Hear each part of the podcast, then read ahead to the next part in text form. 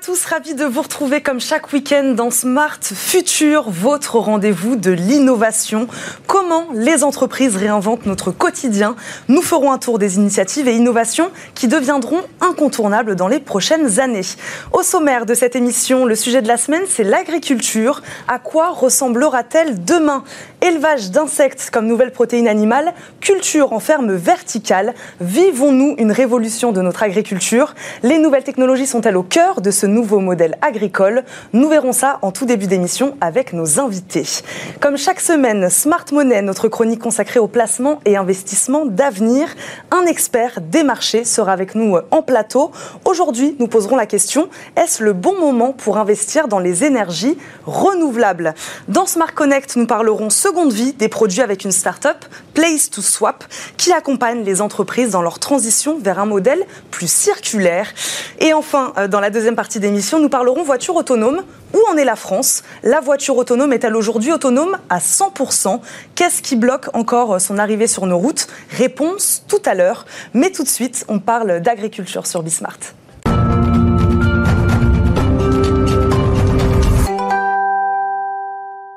Notre sujet de la semaine, l'agriculture de demain. Le changement climatique et la croissance démographique mondiale nous imposent de produire toujours plus de nourriture avec moins de terre et de ressources. Les nouvelles formes d'agriculture comme les fermes verticales sont-elles une des clés de notre autonomie alimentaire? Les nouvelles technologies seront-elles à l'avenir? Seront-elles l'avenir de notre modèle agricole? Nous allons poser toutes ces questions à nos deux invités. Antoine Hubert, cofondateur et PDG d'Insect, spécialiste de l'élevage d'insectes, nous accompagne aujourd'hui. Et Gilles Dreyfus, président de Jungle, est également avec nous. Gilles Dreyfus, que cultivez-vous chez Jungle? Alors, euh, Jungle euh, construit et opère des fermes verticales en environnement contrôlé, c'est-à-dire qu'on introduit tous les éléments naturels extérieurs à l'intérieur, euh, avec trois recettes de culture principales les recettes nutritives, donc apporter les nutriments qu'il faut aux plantes, les recettes de photosynthèse à travers des LED horticoles, où on donne le spectre et l'intensité lumineuse aux, plantes, et le climat, donc température, humidité, humidité relative, circulation de l'air et simulation du vent. Et donc on cultive des fruits et des légumes pour l'industrie agroalimentaire, et aussi des fleurs rares et moins rares pour l'industrie du parfum.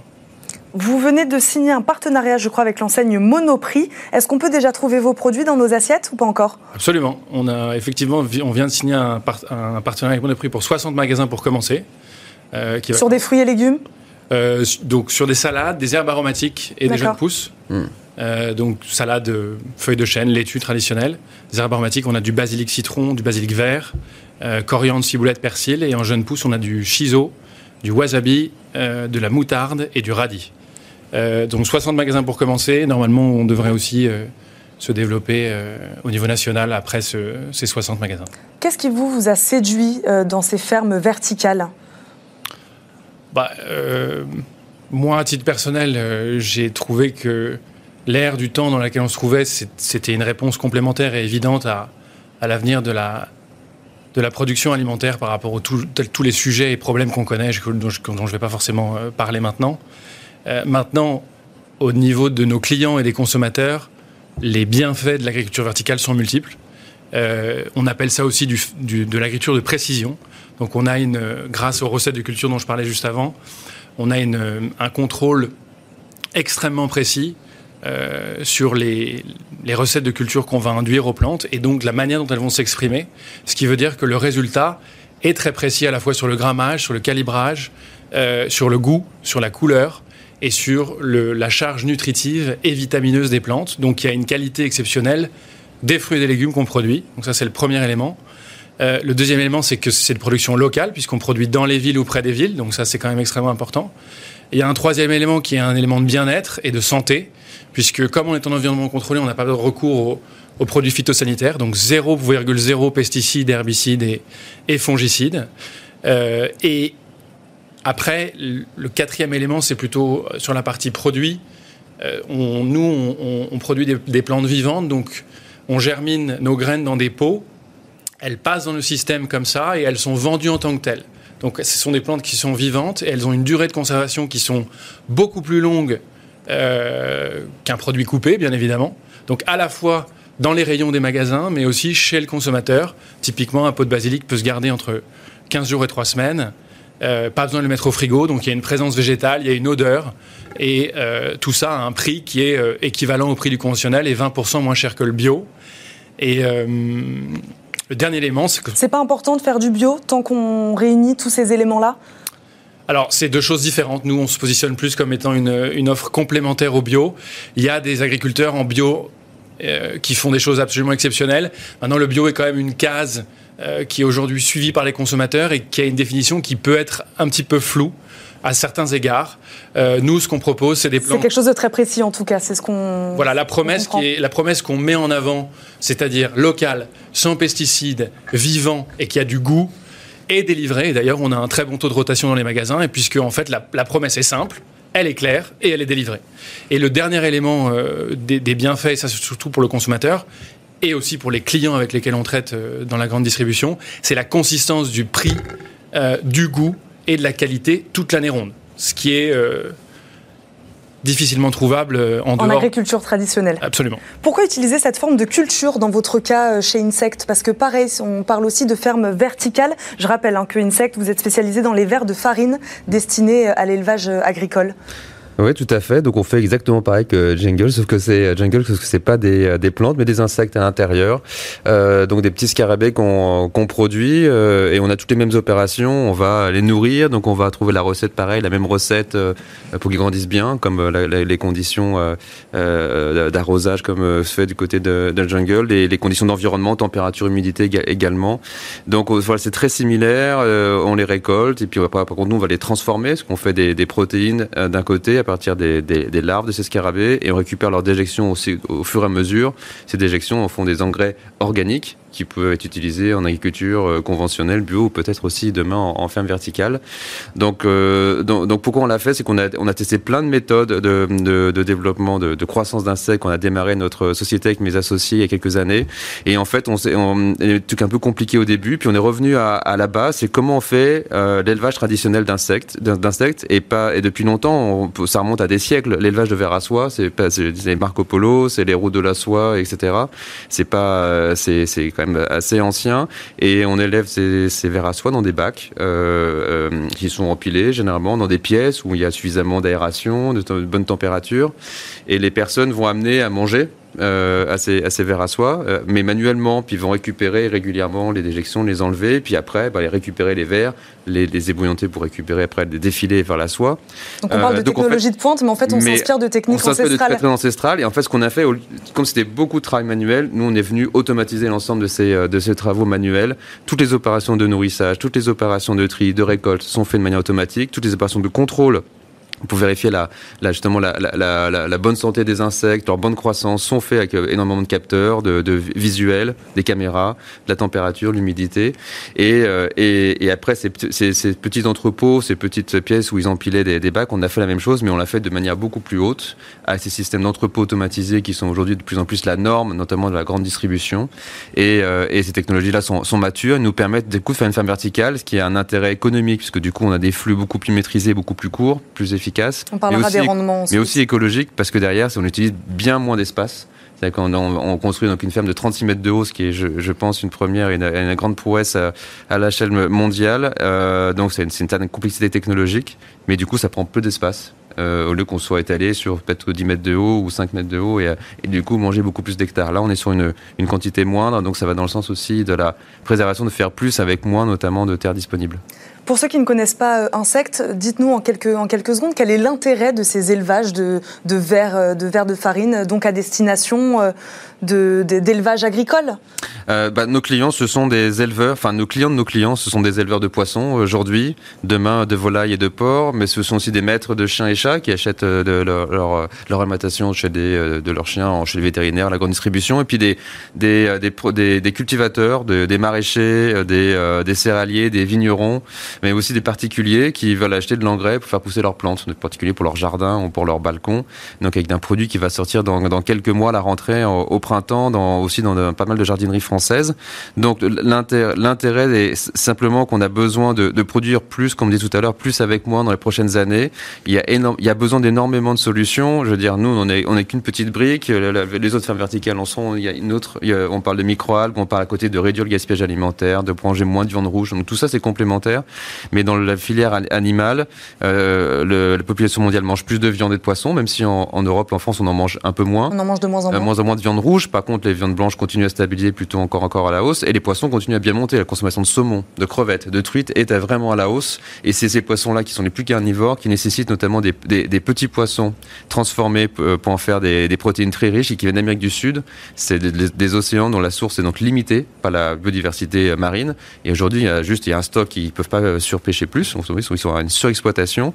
Et la demande faisant que monter, ben en fait, il y a, un, écart qui se creuse de manière très forte. Et nous, on a un produit qui est aussi bon nutritionnellement que ce produit-là et qui est donc le meilleur du marché aujourd'hui dans l'alimentation animale. Et encore mieux, on a démontré avec, de, avec, des, universités indépendantes, centres de recherche comme l'INRA en France, euh, en Norvège, en Thaïlande, en, euh, Grèce ou en Allemagne, à chaque fois que euh, les poissons grandissaient mieux, plus vite, en meilleure santé avec moins de mortalité, en consommant moins d'aliments, mais pareil pour les volailles, pareil pour les plantes aussi avec notre engrais, sur la vigne, sur le colza. Il y a donc des vrais bénéfices santé, des bénéfices de, de, de performance et d'efficacité qui fait qu'on fait encore une fois plus avec moi aussi demain de, de, plantes et d'animaux. Pas que le, plus avec moi en termes de notre technologie, mais le produit aussi amène beaucoup de bénéfices d'efficacité. Donc il y a quelque chose qui ne va pas aujourd'hui avec le modèle agricole euh, tel qu'on tel qu'on le connaît? C'est le constat en tout cas que vous avez fait. Comment ils vous regardent les agriculteurs euh, plus traditionnels? Je ne sais pas si vous euh, voilà si vous êtes amené à échanger à échanger avec eux. Au départ, quand, on a créé Jungle avec mon associé, on a, on a voulu parler à des agriculteurs, donc on a passé beaucoup de temps avec eux, parce que je pense qu'il faut, faut faire attention à la posture qu'on prend euh, sur ce qu'on dit. Euh, tout ce qui est innovation liée à l'agriculture, c'est quand même, c'est, ça peut être perçu comme quelque chose de dangereux. Euh, et donc il faut faire attention à la, à la manière dont on se positionne. L'agriculture est, est, un très vieux métier qui est lié avec l'affect et qui est lié avec l'émotionnel les, Américains, euh, qui ont été les premiers à faire des fermes verticales à grande échelle, se positionnent comme étant des gens qui vont révolutionner l'agriculture. Nous, on mm. pense que de dire une chose pareille, c'est ridicule. Il euh, n'y a rien à révolutionner. Il y a des choses existantes, comme dans toute industrie, comme dans tout secteur. Et qui resteront. Qui resteront. Et il y a des moyens d'améliorer. Et il y a des moyens d'apporter des choses complémentaires, effectivement avec des technologies, comme disait Antoine, avec de l'automatisation. Mm. Donc il y a des choses améliorer. Et il y a des entreprises comme nous qui ont une place à prendre. Maintenant, si on veut vraiment être dans la réalité, est-ce qu'on concurrence les, agriculteurs? Euh, Pas du tout, à mon sens. Puisque c'est un produit qui est très différent. Nous, chez Monoprix comme chez Intermarché où on est vendu, on ne cannibalise absolument pas des ventes, mais plutôt on crée un nouveau besoin et on crée des nouvelles ventes. Et euh, en plus de ça, les personnes avec lesquelles on fait vraiment de la concurrence sur la salade, sur de l'herbe aromatique ou des jeunes pousses, c'est plutôt des Hollandais ou des Israéliens qui importent ça pendant 6 euh, à 9 mois de l'année. Et donc ça, c'est plutôt bien que ça soit fait en France, euh, plutôt que ça soit, ça vienne de l'étranger, et voire de beaucoup plus loin que ce que je, les pays que je viens de citer. Euh, maintenant, effectivement, l'agriculture est un métier qui est un métier traditionnel et c'est vrai que certaines personnes vont pouvoir euh, trouver des points de critique dans ce qu'on fait, mais quand même par rapport aux, vertus et aux bienfaits que j'ai cités juste avant, il y a quand même beaucoup d'éléments qui font dire que l'agriculture verticale a sa place dans l'équation dans, dans les années à venir. Et elle va s'étendre. Pour parler un peu de la place de la France là-dessus, sur ces fermes verticales, on en est où justement par rapport à des pays comme les États-Unis? Est-ce qu'on avance vite? Ou pas assez vite On est, on est, pas trop mal avec euh, ce que ce que ce qu'on fait. Il y en a d'autres d'autres acteurs en, France dans le vertical farming euh, de, plantes, euh, dans les dans les insectes, mais il y a effectivement plus de financement global aujourd'hui aux États-Unis, je pense. Hein. et puis il y en a eu pas mal aussi au Japon, il y en a, à Singapour aussi, qui sont notamment des des, des pays qui cherchent à, à renforcer leur, leur, leur approvisionnement en produisant sur place, qu'ils importent beaucoup. Euh, pareil dans les, dans les zones euh, Moyen-Orient également. Il y a beaucoup de projets dans ces zones-là parce qu'ils dépendent beaucoup de, de l'extérieur. Donc s'ils peuvent produire sur place des plantes avec des systèmes technologiques, évidemment ça les intéresse. Donc non, on est plutôt... L'Europe se développe bien, il y a la France en particulier, mais c'est vrai qu'il y a eu pas mal, il y a une tendance de financement plus avancée peut-être aux, États-Unis ces dernières années, mais se pèse sur des modèles différents de ce qui se développe aujourd'hui en France, de ce qu'on fait, de ce que, ce que fait Jungle et d'autres acteurs français qui peuvent nous, vraiment nous différencier euh, et nous prendre une vraie position intéressante à l'international. Pour revenir, vous avez tous les deux abordé le sujet sur l'enjeu écologique, en effet. Donc consommer moins d'eau, ça c'est un peu aussi le point commun, le point commun chez, dans, vos deux, dans vos deux entreprises. Mm. Le transport, consommer euh, plus local, ça, c'est quoi? En termes de, de, de hiérarchie, c'est l'enjeu écologique vient d'abord quand on pense à ces fermes, quand on pense à ces fermes verticales? On pense à quoi d'abord? Bah, Nous, on a construit l'entreprise euh, sur un modèle d'impact. On est une entreprise euh, qui est en train de devenir une entreprise à mission. Voilà, on est extrêmement engagé depuis le début. une cohérence environnementale, sociale et, économique, bien sûr. Enfin, on veut avoir un grand impact environnemental et plus on se développera à l'international, plus on en aura. Sur le climat, avec on a un bilan carbone négatif aujourd'hui grâce à tous les bénéfices santé qu'on a sur les animaux, le, le, carbone qui retourne au sol avec notre engrais, sur la biodiversité terrestre avec notre femme verticale, la biodiversité marine en, évitant de trop pêcher de poissons. Donc on a un vrai bénéfice. Mais si derrière nos produits sont pas compétitifs et personne les achète, on aura zéro impact. Donc derrière, on a des produits qui sont compétitifs et le rendement avec des bonnes marges. Et donc derrière, donc c'est un, un bien bon rendement. Les clients achètent au prix. Aujourd'hui, on a plus de 100 millions de contrats signés avec des grands acteurs européens. Donc la demande est forte et ne fait qu'augmenter. Et c'est parce qu'on on est rentable et parce qu'on a une demande des marchés qu'on peut avoir un impact environnemental et qu'on peut faire après les choses bien au niveau social avec nos équipes et avec euh, nos communautés euh, locales. Chez Jungle, la démarche était la même. C'était dès le début, euh, l'objectif c'était celui-là. La démarche est très similaire à ce qui, vient d'être dit. Nous, on aime bien aussi on parle de, local, on parle de l'eau, mais il y a quand même une matrice un peu plus générale. C'est-à-dire, qu'est-ce qu'on veut consommer? Euh, il y a aussi un sujet de transparence alimentaire, parce que les consommateurs aujourd'hui cherchent de plus en plus à savoir ce qu'il y a dans leurs assiettes, à travers toutes les applications qu'on peut mm. connaître. Euh, il y a l'eau, il y a l'électricité, il y a le transport, euh, et il y a le fait qu'il n'y ait pas de produits chimiques dans les, dans les productions. Donc c'est il y a des choses très positives dans ce qu'on fait, il y en a qui sont un peu moins. Il faut, je pense, prendre ça d'une manière un peu globale et faire son choix et savoir être conscient de ce qu'on de ce qu'on consomme et de ce qu'on veut consommer. Il nous, reste quelques secondes. Je voulais aborder quand même le point euh, tech, technologie. On est, vous le disiez, un peu un mélange de techniques ancestrales et en même temps de, de technologie euh, de pointe. La tech aura une place importante, euh, majeure dans l'agriculture de demain quand même. Vous en êtes persuadé? Et l'agriculture a toujours été en pointe. Les GPS, c'est les, agriculteurs qui l'ont utilisé en premier. Les, tracteurs sont très automatisés pour certains, même en, conduite autonome. Je veux dire, c'est les agriculteurs sont quand même souvent en pointe dans la technologie. Et là, on arrive avec une nouvelle génération d'entrepreneurs, une nouvelle génération de technologie qui est très adaptée à l'agriculture, qui peut-être aura plus de, développement derrière. Mais non, on est, euh, c'est normal, euh, effectivement, que la, technologie, une, nouvelle vague venant de le numérique, le digital, l'automatisme euh, poussé, 4.0 comme on dit en industrie, euh, arrive aujourd'hui dans l'agriculture. Merci beaucoup à tous les deux de nous avoir éclairés sur ce sujet de l'agriculture de demain. Merci beaucoup. C'est l'heure de Smart Money. Retrouvez Smart Money au cœur de Smart Future avec eToro, leader mondial des plateformes de trading social.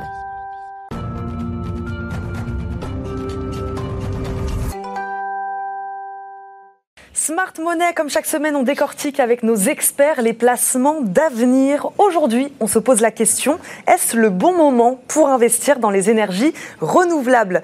Antoine Fraisse-Soulier, responsable de l'analyse des marchés chez eToro France, est avec nous. Bonjour Antoine. Bonjour. On va peut-être commencer par rappeler ce qu'est une énergie euh, renouvelable. Oui, alors effectivement, une, énergie est dite renouvelable lorsqu'elle provient de sources que la nature renouvelle en permanence, par opposition eh bien, aux énergies fossiles, par exemple, qui, euh, dont le stock peuvent, peuvent peuvent, peuvent euh, s'épuiser.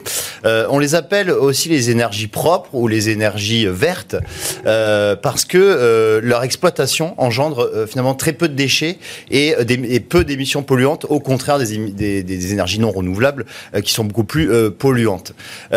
Aujourd'hui, la part des énergies renouvelables dans la production d'énergie mondiale a vraiment augmenté depuis 30 ans. Elle est passée de 1% en 1990 à 26% aujourd'hui, donc dans la production d'énergie mondiale. Euh, et il en existe quatre sources, hein, c'est ça, d'énergie renouvelable? Oui, tout ça, exactement. Euh, les principales donc sont euh, l'énergie solaire, l'énergie éolienne, il y a également l'énergie hydraulique et puis également la, biomasse qui est un petit peu moins connue. Alors l'énergie hydraulique, c'est l'énergie, la principale énergie renouvelable en fait. C'est 70% des énergies renouvelables et 15% de la production d'électricité mondiale. Pourquoi? Parce que l'eau en fait c'est la source la plus abondante en termes en termes en termes d'énergie. Ensuite la La deuxième, c'est la biomasse. La biomasse, en fait, c'est tout ce qui est la, fabrication d'énergie à partir de combustion de, de, de matières comme le, bois, comme les végétaux ou les, les déchets agricoles.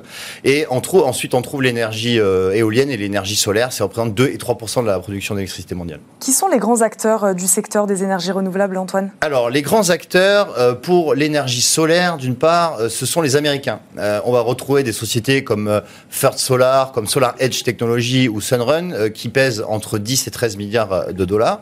Euh, dans l'éolien, les leaders, leaders mondiaux sont les Danois. La, plus grosse boîte mondiale d'éoliennes, c'est s'appelle Vestas, Vestas Wind, qui est une société danoise qui a un parc de 38 000 éoliennes, hein, réparties dans, dans plus de, de 30 pays. Et, ensuite, Cocorico, j'ai envie de dire, pour, les, pour le central hydraulique, c'est EDF qui est le numéro 1 européen, avec 10%, 10% du marché. Dans la biomasse aussi, on a des Français comme Albioma aussi, qui est, euh, qui est société française assez connue, euh, spécialisée dans la biomasse. Est-ce que ces énergies renouvelables vont devenir notre principale source d'électricité à l'avenir? Eh bien, euh, c'est une bonne question, et, c'est vrai qu'on peut imaginer que oui, parce que les avancées technologiques et puis aussi la, prise de conscience de l'opinion publique, hein, qui est un réchauffement climatique, on peut imaginer qu'un jour, la principale source d'énergie sera renouvelable. Alors pourquoi? On peut y croire. On peut y croire, effectivement, parce que déjà, eh bien, l'énergie fossile, elle n'est pas infinie. Hein. Les stocks euh, ne sont pas infinis. Il y a bien un jour où ces stocks vont s'épuiser. Euh, aussi, il y a une volonté, une volonté de certains pays. Euh, on le voit notamment, par exemple, l'Islande, c'est le seul pays au monde qui est 100% renouvelable en termes de production d'énergie. Mais on voit qu'il y a certains pays qui, tendent vers le, 100% renouvelable. On a par exemple la Californie qui souhaite devenir 100% renouvelable en, en, 2025. Et il y a aussi en termes de rentabilité économique, c'est-à-dire que les projets sont, sont, quand même beaucoup plus rentables aujourd'hui.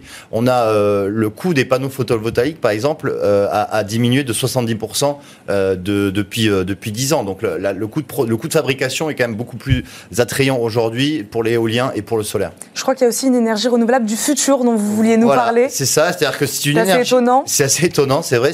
C'est le magma. Le magma va, va probablement dans les prochaines années une source d'énergie aussi renouvelable. Euh, le magma, donc, euh, c'est euh, provient du, noyau terrestre. Hein, c'est, et, tous les, et c'est les villes volcaniques, c'est-à-dire par exemple comme Naples, par exemple, ou même l'île de la Réunion, qui pourraient profiter de cette énergie, le magma, pour produire son énergie. Merci beaucoup, Antoine Fraissoulier, d'avoir été avec nous. On passe tout de suite à notre rubrique Smart Connect. Retrouvez Smart Connect au cœur de Smart Future en partenariat avec Cdiscount.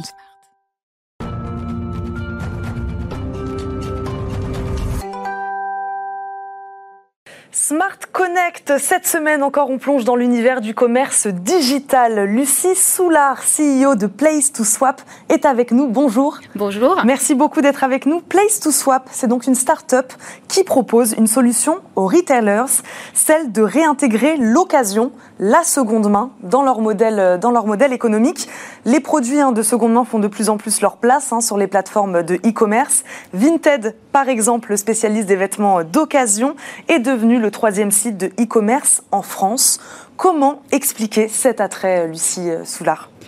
Alors l'attrait de, de, la seconde main, elle est vraiment liée à un phénomène euh, économique euh, à la base, mais maintenant environnemental, écologique. On voit qu'aujourd'hui les millénials sont à la recherche euh, de ce type d'offres. Elles regardent davantage la provenance des produits, toutes les stratégies RSE des entreprises, et c'est quelque chose aujourd'hui qui compte dans leur acte d'achat on s'adresse en priorité à des marques qui vont pouvoir adresser ces sujets d'économie circulaire. Vous travaillez beaucoup avec les marques de luxe euh, joaillerie, maroquinerie. Pourquoi le luxe sur la seconde main? Alors, nous ne travaillons pas encore avec elle. C'est euh, effectivement notre cible. Euh, aujourd'hui, on est chez des e-commerçants et des commerçants, mais c'est notre cible. Pourquoi? Parce que c'est précisément chez ces marques où le sujet de l'occasion a le plus de sens sur la partie reprise en main de l'image, reprise en main des consommateurs et être capable, en tant que maison de luxe, de pouvoir certifier authentifier son produit, ce qui n'est évidemment pas le cas sur les plateformes existantes. Est-ce qu'on a quelques chiffres à donner sur le marché de la seconde main? Est-ce que vous, vous avez des chiffres à nous donner, notamment en France? Alors, euh, sur le marché de la seconde main euh, au sens large, euh, on estime qu'il est à plus de 10 milliards d'euros uniquement en France. Dans la mode aux États-Unis, on parle de 50 milliards de dollars, avec un marché qui a fait x2 sur les trois dernières années. Et dans le luxe dont on parlait tout à l'heure, on parle de 25 milliards de dollars. Donc, c'est vraiment un, phénomène de fond et plus du tout un épiphénomène. Qui a été accéléré par la crise aussi, vous croyez? Clairement. Surtout sur ces grandes marques de luxe justement qui ont besoin de se, voilà, de faire une, de se donner une image en tout cas euh, plus positive. Absolument. En fait, c'était des choses qu'on voyait poindre et le, la crise sanitaire a vraiment accéléré la prise de conscience et la demande de ces maisons euh, d'avoir ce type d'offre à proposer à leurs consommateurs. Est-ce que c'est un processus difficile à mettre en place pour les entreprises finalement de récupérer bah, donc des invendus euh, et de les mettre sur le marché donc à des prix, euh, des prix euh, moins chers Alors nous, ce qu'on leur propose précisément, c'est de, mettre à disposition de ces marques l'outil qui va leur permettre de gérer cette seconde main de manière efficace. Donc très concrètement, c'est une comment ça marche? Voilà, donc c'est une marketplace en marque blanche qui vient se pluguer sur le site de e-commerce des marques et qui permet aux consommateurs d'échanger leurs produits dans l'écosystème de la marque. Très concrètement, on dit aux marques et aux maisons, récupérez ce qui vous appartient et finalement intégrer un Vinted à votre propre site euh, pour pouvoir reprendre la main sur ce marché. Elles le font aussi pour le gain économique. Ça, c'est quelque chose que vous mettez, euh, que vous mettez aussi en avant. Il y a l'aspect écologique, oui. il, y a il y a aussi euh, le gain économique, la performance. Une entreprise, ça doit forcément l'intéresser. Tout à fait. nous, on est ce qu'on appelle une tech for good et donc on a pour vocation à accompagner les marques dans la mise en place d'un modèle modèle économique plus durable, mais on est aussi là pour faire du business, effectivement. Et donc, dans notre modèle, on a un système de bons d'achat en échange de la transaction qui permet aux consommateurs de racheter un produit neuf dans l'écosystème. Donc, on est vraiment dans quelque chose de vertueux d'un point de vue environnemental, mais également économique. Et vous leur promettez un rendement? Comment ça se passe? Est-ce que c'est tangible en termes de chiffres? Ils savent qu'en revendant euh, tant de produits euh, en seconde main, euh, ils augmenteront leur chiffre d'affaires, leurs bénéfices de temps? Alors voilà, nous, notre promesse, c'est de leur dire, vous récupérez ce qui aujourd'hui est traité ailleurs. Donc c'est déjà la première promesse, récupérer ce marché qui est à l'extérieur. Il y a une promesse de fidélisation qui est très forte. Demain, si une maison est capable d'aller dire à une personne qui a acheté un article il y a un an, revendez-la sur notre plateforme en échange de quoi vous aurez un bon d'achat pour acheter un produit neuf. Derrière, il a fait son boulot de marque, de ramener le consommateur chez lui et de lui offrir une expérience bien plus qualitative que celle qu'elle a aujourd'hui sur les plateformes existantes. Et le consommateur, donc les jeunes, vous le disiez, sont beaucoup plus sensibles, en tout cas en ce moment, peut-être euh, plus tard euh, les autres générations le seront. En tout cas, en ce moment, c'est les jeunes qui sont sensibles à ce marché de la seconde main. Absolument, ça a démarré par les jeunes, mais ce qu'il faut noter et ce qui est voilà très très bon signe, on va dire pour l'avenir, c'est que c'est quelque chose qui s'étend et plus que sur les jeunes, on voit sur les 35-49 ans et même euh, sur des cibles plus âgées, notamment dans les maisons de luxe, que cette recherche du vintage est vraiment quelque chose euh, qui, qui fait sens et qui a beaucoup d'attrait en ce moment. Merci beaucoup, Lucie Soulard. Merci beaucoup. C'est déjà la fin de cette première partie d'émission. On marque une courte pause et on se retrouve tout de suite avec un débat passionnant sur les voitures autonomes. À tout de suite.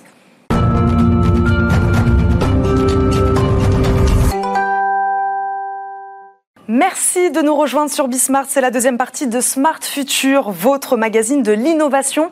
Il nous reste 30 minutes ensemble pour décrypter les pratiques de demain. Au sommaire de cette deuxième partie, Smart City, bien sûr, et aujourd'hui on parle voiture autonome. Où en est-on Les constructeurs automobiles et géants de la tech se battent pour mettre au point ces nouveaux véhicules. Mais alors à quand leur arrivée en France? Nous aurons peut-être la réponse dans quelques instants avec nos deux premiers invités.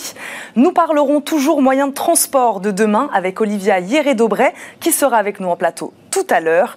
Et enfin, dans Smart Move aujourd'hui, Charlotte Allo, cofondatrice de Omni, sera notre invitée. Quand la trottinette électrique peut motoriser votre fauteuil roulant, elle viendra nous parler de cette initiative en toute fin d'émission. Mais d'abord, je vous le disais, c'est l'heure de Smart City. Réinventons la mobilité de demain dans Smart City avec SEAT. La voiture autonome, c'est le thème de Smart City. Quand arrivera-t-elle sur nos routes? Annoncée depuis des années, la voiture à conduite autonome se fait attendre. La faute peut-être à un cadre juridique qu'il faut adapter. Nous demanderons à nos invités et à des défis techniques parfois compliqués à relever. Est-elle aujourd'hui autonome à 100% pour en parler, Bruno Mendes da Silva, fondateur et CEO de X Technologies, est avec nous. Bonjour. Bonjour. Merci beaucoup. Kevin Poirot est également avec nous en visio, journaliste chez Industrie et Technologie. Bonjour. Bonjour. Merci beaucoup à tous les deux d'être venus nous éclairer sur ce sujet. Kevin Poirot, je vais commencer par vous.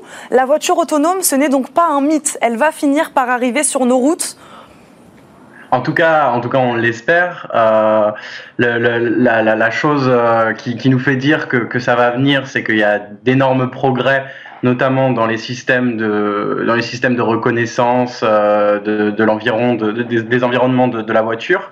Après, le problème, c'est que euh, on a eu beaucoup, beaucoup de grosses promesses et euh, des grands constructeurs comme des grands, comme des grandes entreprises de la tech comme Google où euh, Tesla l'annonçait pour 2020-2021, euh, ça, c'est presque sûr que ça n'arrivera pas. Pourquoi ils se sont plantés? Comment c'est possible de se planter à ce, à ce niveau-là? Alors, est-ce que est-ce qu'ils se sont plantés ou est-ce que c'était des promesses euh, pour pouvoir euh, peut-être booster un petit peu les, investissements? Ça, je, je n'aurais pas la réponse. Mais euh, ce, qui est sûr, c'est qu'on on a fait des progrès assez rapides au début. En passant d'une voiture complètement, conduite par l'être humain à des assistants à la, conduite, des aides à la conduite, ce qu'on appelle des ADAS, qui ont, notamment sur, sur les autoroutes, qui ont amélioré le confort de, de, de conduite, qui ont, qui ont automatisé certaines, certains services. ça, ça a été assez rapide et aujourd'hui, on se rend compte que que, que, sur une autoroute c'est bien, mais l'autoroute euh, n'est pas un centre-ville et encore moins un centre-ville de, de, ville européenne. Et c'est pour ça qu'on voit les premiers tests euh, de, de, de, niveau 4, c'est-à-dire l'avant-dernier niveau le plus élevé de, de voitures autonomes, d'autonomie, euh, dans des villes notamment californiennes, ou qui sont plus, euh, plus rectangulaires, plus, moins, moins chaotiques, disons. Euh, et, et, donc voilà, donc la voiture autonome dans une ville européenne n'est pas pour tout de suite, mais ça progresse quand même à grands pas et, et on peut espérer la, la voir. Euh, j'ai pas une boule de cristal, mais on peut espérer la voir dans les dans les 10 ans, disons dans les 5 à 10 ans, euh, au moins sur des villes plutôt simples. Bruno Mendes da Silva, c'est normal que ça prenne du temps. Il y a beaucoup de choses à prendre en compte? Alors, ça prend du temps, exactement. Euh, le problème euh, du côté euh, technique, parce que euh, nous, on est une. moi, je représente une, une start-up. Le problème, c'est que les, les, les, défis techniques que demande un véhicule autonome 100% autonome. Autonome C'est le but, c'est d'arriver ouais, à 100% d'autonomie. 100% d'autonomie. les défis techniques, en fait, ont été mal, on va dire, appréhendés. C'est-à-dire que euh, les tests qui étaient faits euh, on va, il y a quelques années, ils étaient faits dans des environnements assez simples. Généralement, ils prenaient un véhicule qui conduisait tout droit. Mais quand on conduit tout droit, il n'y a pas vraiment de difficulté pour garder un véhicule sur la route ou pour le faire freiner, accélérer, etc. Le, le problème, ça c'est arrivé quand ils ont commencé à vouloir complexifier euh, les itinéraires. Et c'est là qu'on s'est rendu compte qu'il y avait beaucoup d'éléments qu'on ne pouvait pas forcément prévoir. Notamment en ville, comme disait Notamment Kevin Poirot, enfin, dans les villes européennes où il se passe beaucoup de choses quand même. Ou, ou même dans une anecdote, que, que, enfin un exemple que j'aime bien, bien prendre. Demain, vous êtes un piéton, vous traversez, on peut vous... Euh, euh, labellisé comme un, un, piéton, mais vous êtes un piéton déguisé pour Halloween en, en poulet, par exemple. Donc, euh, comment, vous, la comment, comment on fait, comment un ordinateur qui ne sait pas ce que c'est que le contexte qu'un piéton peut se déguiser peut reconnaître justement que quelqu'un en fait a mis un costume? Nous, en tant que euh, être humain, en fait, on a euh, cette connaissance-là, mais en fait, un ordinateur, si on lui a pas appris euh, en amont certaines situations, il peut pas forcément les appréhender. Et c'est ce que vous faites chez Technologies, justement, appréhender toutes ces données qui sont des fois un peu donc originales. C'est ça. Donc en fait, nous, on, on les aide en fait à, à, à plus s'intéresser à ces à ces cas, on va dire ces cas rares. En, en anglais, on les appelle les edge cases, et ça permet en fait de pouvoir concentrer la l'apprentissage sur euh, les, points les plus critiques et moins sur euh, de la conduite euh, générale qui est tourner le volant à gauche, tourner le volant à droite, freiner, accélérer. Ça, on sait le faire en vrai depuis une vingtaine d'années. C'est pas c'est pas super compliqué. Mais par contre, appréhender ces, ces cas rares, c'est beaucoup plus difficile. Donc donc aujourd'hui, il faut il faut des outils de productivité comme des comme ce que nous on peut pro, proposer pour en fait équiper les équipes de R&D qui travaillent sur ces sujets-là. Kevin Poirot, vous êtes d'accord avec ça? Il y a un gros problème, en tout cas ce qui, ce qui bloque aussi, c'est ce problème de données, de savoir gérer la donnée et toutes les données possibles. Oui, tout, tout... Et il y en a beaucoup sur, euh, sur une route ou en tout cas en ville, il peut arriver beaucoup de choses. C'est exactement ça. Et, et au-delà de même, euh, de même interpréter la donnée que l'on voit, la donnée brute, il faut savoir l'interpréter dans un environnement en 3D, l'interpréter en dynamique.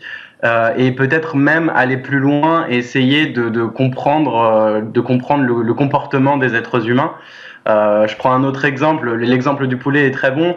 Effectivement, je prends un autre exemple peut-être plus euh, commun, disons, c'est euh, un, enfant qui va courir pour, qui va courir vers la, vers une voie où des voitures passent, et sa mère qui va, sa mère ou son père qui, qui va lui courir après.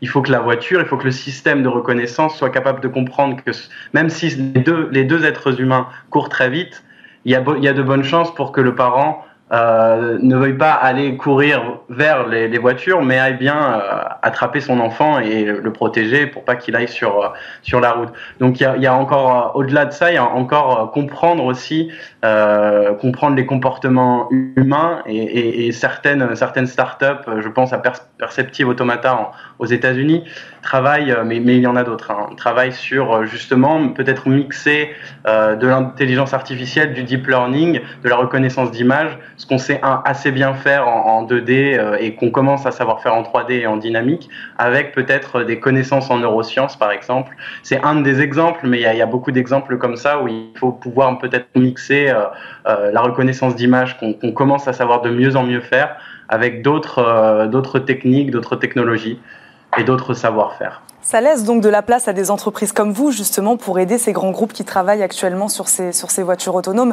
Il y a besoin d'une intelligence collective et de plein de choses. Euh, c'est ça. Donc c'est une industrie qui va forcément fonctionner s'il y a de la collaboration.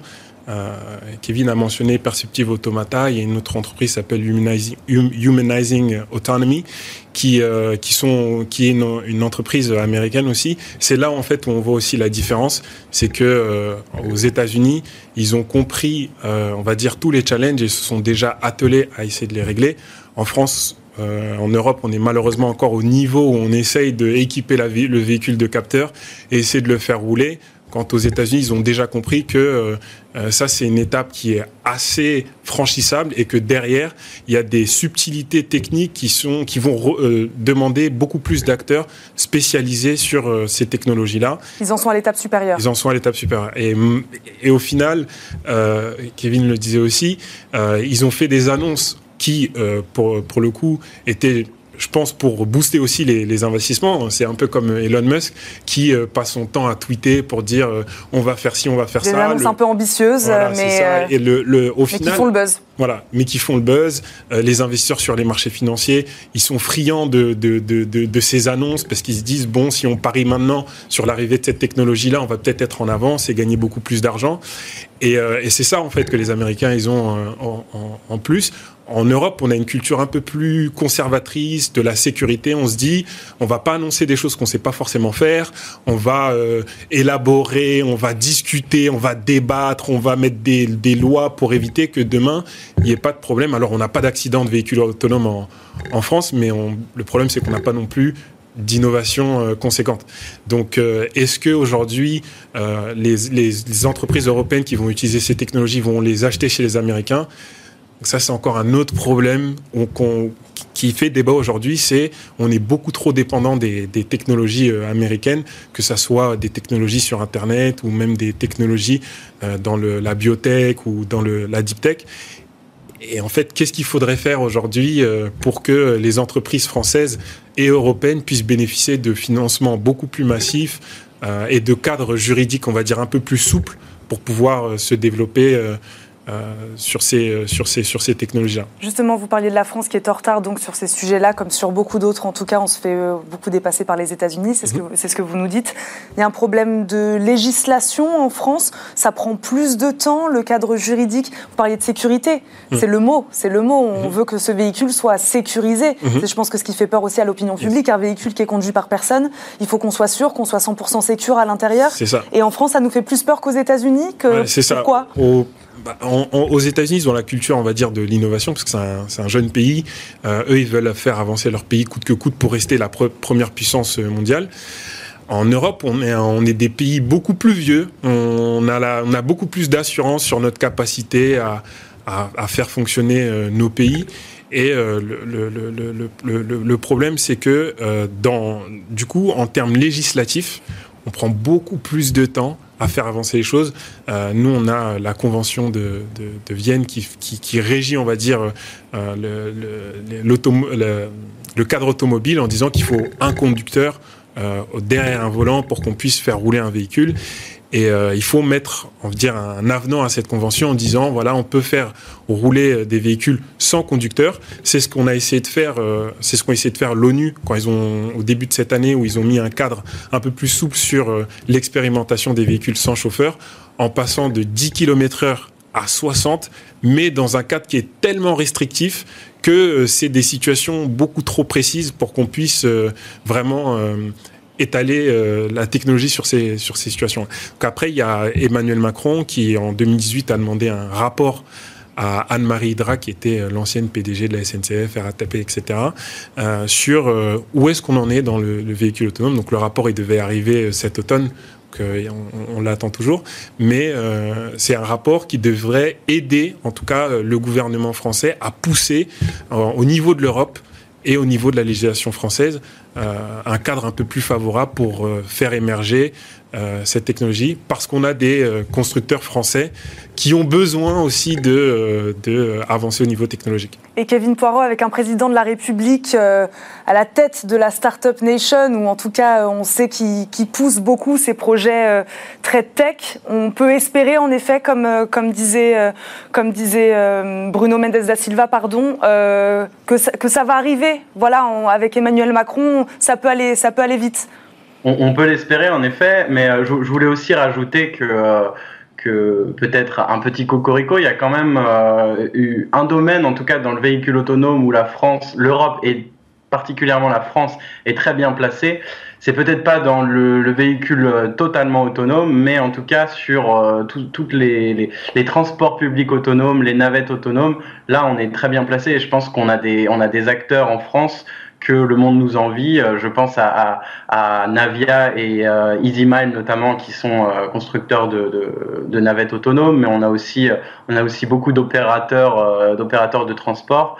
Navia a notamment annoncé en, cette année 2020 la, première navette entièrement autonome à Châteauroux.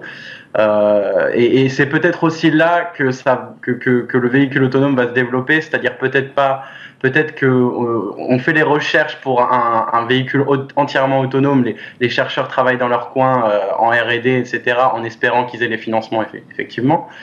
Et, et, on peut y aller peut-être étape par étape avec euh, du, par exemple du, du, valet de parking avec euh, en France Valeo qui travaille sur ce, sur ce type de cas d'usage avec des voitures qui pourraient euh, entrer dans les parkings et se garer entièrement toutes seules, des navettes autonomes, peut-être aller plus loin dans, dans l'autoroute. Dans, la France, en tout cas, une carte à jouer sur la mobilité, pas forcément sur la voiture autonome, comme les États-Unis sont en tout cas un peu en avance là-dessus, mais elle a une carte à jouer sur les autres formes de mobilité autonome c'est ce que vous dites, Kevin Poirot.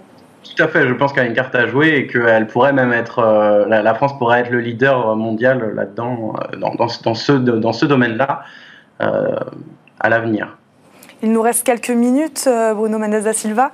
Est-ce qu'on peut dire alors à quel niveau elle est autonome aujourd'hui, la voiture autonome? On n'est pas à 100%. Est-ce qu'on a un pourcentage? Est-ce qu'on peut expliquer où, en est-on? Nous, on, nous, on a l'habitude de, dire par rapport à, aux clients euh, auxquels on, avec lesquels on discute que aller de 0 euh, à 90% d'autonomie, c'est pas très compliqué. Le plus difficile, c'est d'aller, c'est les derniers pourcentages, donc euh, de 90 à 99, et après, c'est de 99 à atteindre 100%, ce sera jamais possible, ce sera 99,9999. Parce qu'en fait, même si vous êtes à 99 et vous avez 1% de défaut, et que justement vous tuez 1% des piétons dans le monde, ça fait beaucoup, beaucoup, beaucoup, de morts. Donc en, fait, 99%, c'est même pas assez en fait. Il faut vraiment avoir un pourcentage hyper élevé. Et aujourd'hui, en tout cas, euh, euh, je pense que, euh, comme le disait Kevin, sur des navettes euh, qui sont 100% euh, autonomes dans des euh, conditions bien particulières. Je pense que là, on est dans des niveaux de sécurité qui sont... Sur des trajets définis, là, ça peut marcher. Voilà, qui sont super élevés. mais par contre, le véhicule autonome, on appuie sur un bouton, la voiture est en toutes circonstances, tout temps, toute heure, va éviter les accidents, etc., etc. Là, je pense qu'on est loin encore aux États-Unis Et en Europe, on est encore beaucoup plus loin. Donc, il va, il quand même y avoir besoin de encore quelques années pour pouvoir le faire. Mais je pense qu'il y a une, autre alternative à ça, c'est euh, le transport de marchandises. Euh, aujourd'hui, vous avez euh, des camions, des chauffeurs de poids lourds qui pourraient avoir besoin de cette technologie, des technologies pour être les soulager dans leur dans leur leur convoyage. Et ça, ça pourrait améliorer leur productivité, l'efficacité, etc. Donc, il y a d'autres cas d'usage aussi qui pourraient arriver avant d'avoir la grande, le mythe de la grande voiture autonome. On va en voir quelques-uns justement avec Olivia Hierret Dobré qui va nous rejoindre pour sa chronique. Vous restez avec nous tous les deux, je vais vous faire réagir sur ces nouveaux moyens de transport. Olivia Hieré Dobré.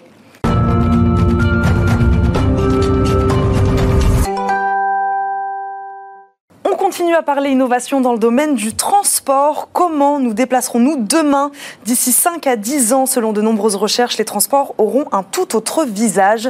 Petit tour d'horizon, donc des modes de transport urbains qui feront bientôt partie de notre quotidien, Olivia.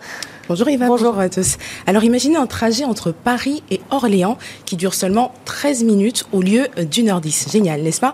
Eh bien, c'est le projet français Space Train qui fera voyager ses passagers à des points de vitesse à 720 km heure, soit 400 km heure de plus que le TGV et sans conducteur. Space Train s'inspire en fait de l'aérotrain des années 70, un train sans roues propulsé sur un rail par une hélice abandonnée au profit euh, du TGV.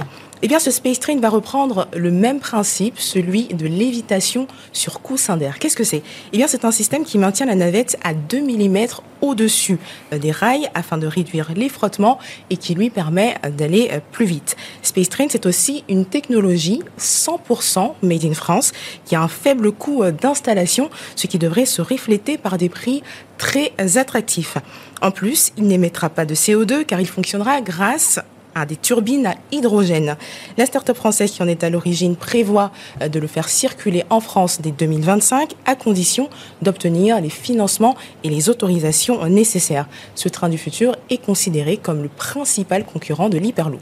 Hyperloop, pour rappel, qui est un autre projet futuriste de train à grande vitesse et le futur de la mobilité, Olivia, pourrait aussi venir par une voie naturelle et longtemps sous-estimée l'eau. Tout à fait, Eva, pour, euh, par un nouveau euh, mode de transport qui a la vitesse euh, d'une voiture pour le prix d'une course en taxi et sans aucun impact sur l'environnement, les bateaux volants électriques Sea Bubbles. C'est en tout cas la promesse que fait Alain Thébault, leur fondateur, et les Sea Bubbles reprennent le principe du voilier hydroptère, développé donc par ce navigateur français. Des foils, une sorte d'aileron immergé, maintiennent le bateau hors de l'eau, environ 50 cm au au-dessus euh, des vagues. Et ce bateau volant est peu polluant puisqu'il recrache juste de la vapeur d'eau grâce à sa propulsion à l'hydrogène. La version définitive des Sea Bubbles est en train d'être finalisée. La production devrait commencer en janvier 2021. Neuf Sea Bubbles, vendus autour de 250 000 euros la pièce, ont déjà été commandés par des métropoles. Et on termine avec une entreprise lyonnaise qui a lancé un service de navette en autonomie complète de niveau 4, c'est-à-dire sans opérateur de sécurité à bord. Tout à fait, Eva, et on en parlait euh, tout à l'heure. Il s'agit de la société euh, Navia en partenariat avec le transporteur euh, Keolis. Ce service de navettes autonomes circule au sein du Centre national de tir sportif de Châteauroux depuis cet été. Il permet aux athlètes et aux visiteurs d'effectuer leur déplacement du parking à l'accueil. Le parcours fait 1 km et demi et s'effectue à une vitesse maximale de 18 km heure. C'est un parcours prédéfini avec une supervision débarquée qui peut en fait reprendre le contrôle du véhicule en temps réel si besoin. Et dans le futur, il est prévu que cette navette évolue sur une route à voies multiples et des carrefours à feu connecté. Merci beaucoup, Olivia Hieré Dobré. Une petite réaction, euh, Bruno Mendes da Silva. Est-ce qu'il y a une de ces innovations qui vous impressionne le plus? Le, le Sea Bubble, c'est, ça a l'air assez impressionnant. Et euh, moi, je suis, euh, je suis un fan de technologie et, et d'innovation, donc euh, je suis, je suis, je connaissais pas avant que vous en, vous en parliez. Je suis super content qu'il y ait des entrepreneurs français qui, qui essayent de, de faire des choses assez futuristes. Du coup, on n'a pas que Elon Musk qui, qui essaye. donc, donc non, moi, je, je, je trouve ça super qu'on essaye de trouver des alternatives, en tout cas de, de transport à la voiture et, et à ce genre de choses-là. Merci beaucoup Bruno Mendes da Silva, euh, fondateur de X Technologies. Fondateur Fondateur. Fondateur de X Technologies et Kevin Poirot, euh, journaliste, d'avoir été euh, avec nous. Merci à tous les deux. Tout de suite, c'est Smart Move.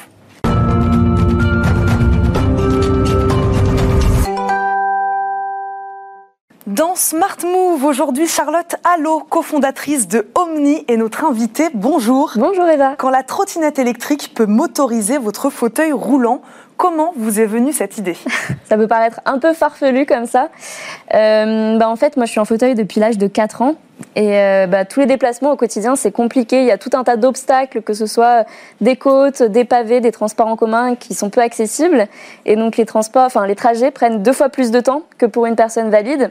Et toutes les solutions qui existent aujourd'hui, elles coûtent extrêmement cher car elles sont développées spécifiquement pour des personnes en fauteuil roulant. Euh, du coup, on s'est dit, ben, on va trouver une solution abordable pour pouvoir y remédier. Et il y a des solutions, mais qui n'étaient pas abordables. C'est ça, exactement. En fait, il y a des solutions qui existent, comme les troisièmes roues qu'on vient fixer à l'avant du fauteuil, euh, qui permettent de motoriser son fauteuil ou des fauteuils électriques, mais ça répond pas totalement euh, aux, aux besoins, puisque bah, elles sont elles sont extrêmement chères. Et puis, euh, on, pour ce qui est du fauteuil électrique, c'est pas tout à fait comparable à, à justement une, une assistance électrique qu'on peut venir mettre de manière ponctuelle. Et donc, la trottinette électrique, ça nous a paru euh, la solution idéale parce que ça ressemble à ces troisième roues, sauf que c'est un produit grand public, donc qui est vendu à beaucoup plus de monde, qui est beaucoup plus, beaucoup moins cher du coup. Et on a créé donc cette fixation qui permet de s'adapter à n'importe quelle trottinette électrique. Le globe trotter, je crois que vous avez appelé ça. C'est assez simple en fait. C'est une attache entre le fauteuil roulant et la trottinette électrique. C'est ça. En fait, euh, elle se décompose en trois parties. Il y a une fixation qui est sur la trottinette électrique, une fixation qui est sur le fauteuil roulant et une pièce qui vient se paramétrer et qui vient faire le lien entre les deux et qui permet d'être universelle à tous les fauteuils roulants. Et donc, ça vous aide en autonomie, mais aussi pour suivre peut-être votre entourage valide qui allait euh, bah, peut-être beaucoup plus vite, en effet, dans les grandes villes, dans les centres urbains. C'est pour ces deux raisons-là, autonomie, mais aussi pour pouvoir mieux suivre et, euh, aller plus vite en ville. Exactement, c'est euh, à la fois le côté loisir, de pouvoir suivre ses amis, sa famille. Moi, c'était vraiment l'intérêt que j'y voyais de pouvoir les suivre en balade à, vélo. Mais il y a aussi ce côté quotidien, en fait, de pouvoir se déplacer et vraiment gagner en autonomie, de pouvoir faire plusieurs kilomètres bah, soi-même en se déplaçant en toute liberté comme n'importe qui. Vous et les gens qui ont choisi cette solution, vous vous sentiez un peu exclus de certains modes de transport, euh, notamment urbains comme la trottinette électrique?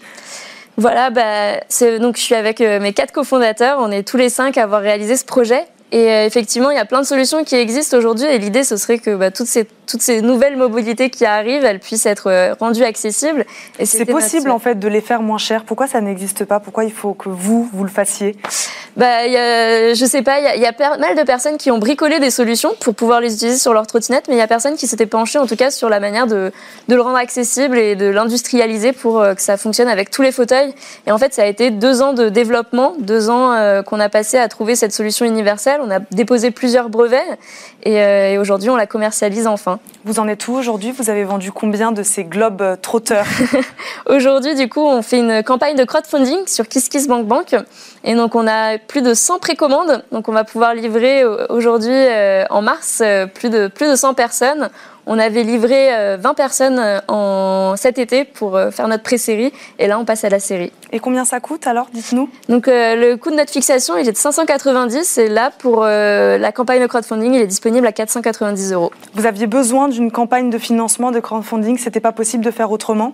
C'était aussi pour nous faire connaître en fait qu'on a fait appel à, cette, à cette plateforme pour, pour pouvoir toucher plus de monde et se faire connaître parce que c'est pas évident dans un environnement qui existe déjà, qui est bien établi établi. Est-ce que vous vous sentez aidé Vous bénéficiez d'aide d'État aussi, peut-être, sur des projets comme celui-ci? Euh, bah Justement, on aimerait mettre en place euh, des, des subventions à destination des utilisateurs. Aujourd'hui, il existe euh, des subventions pour les personnes valides, pour notamment acquérir, par exemple, un, un vélo électrique.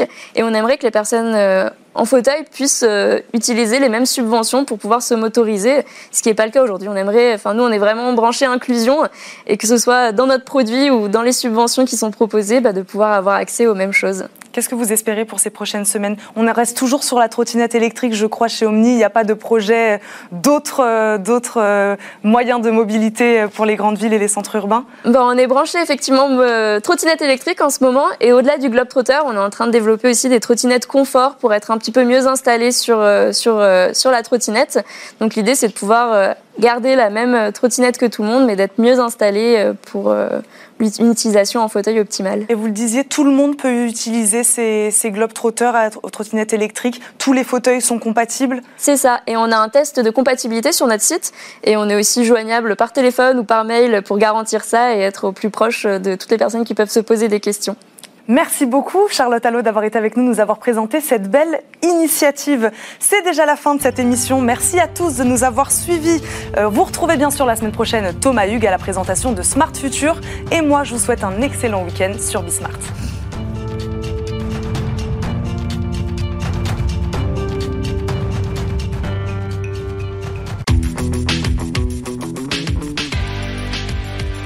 Ce programme vous a été présenté par SEAT.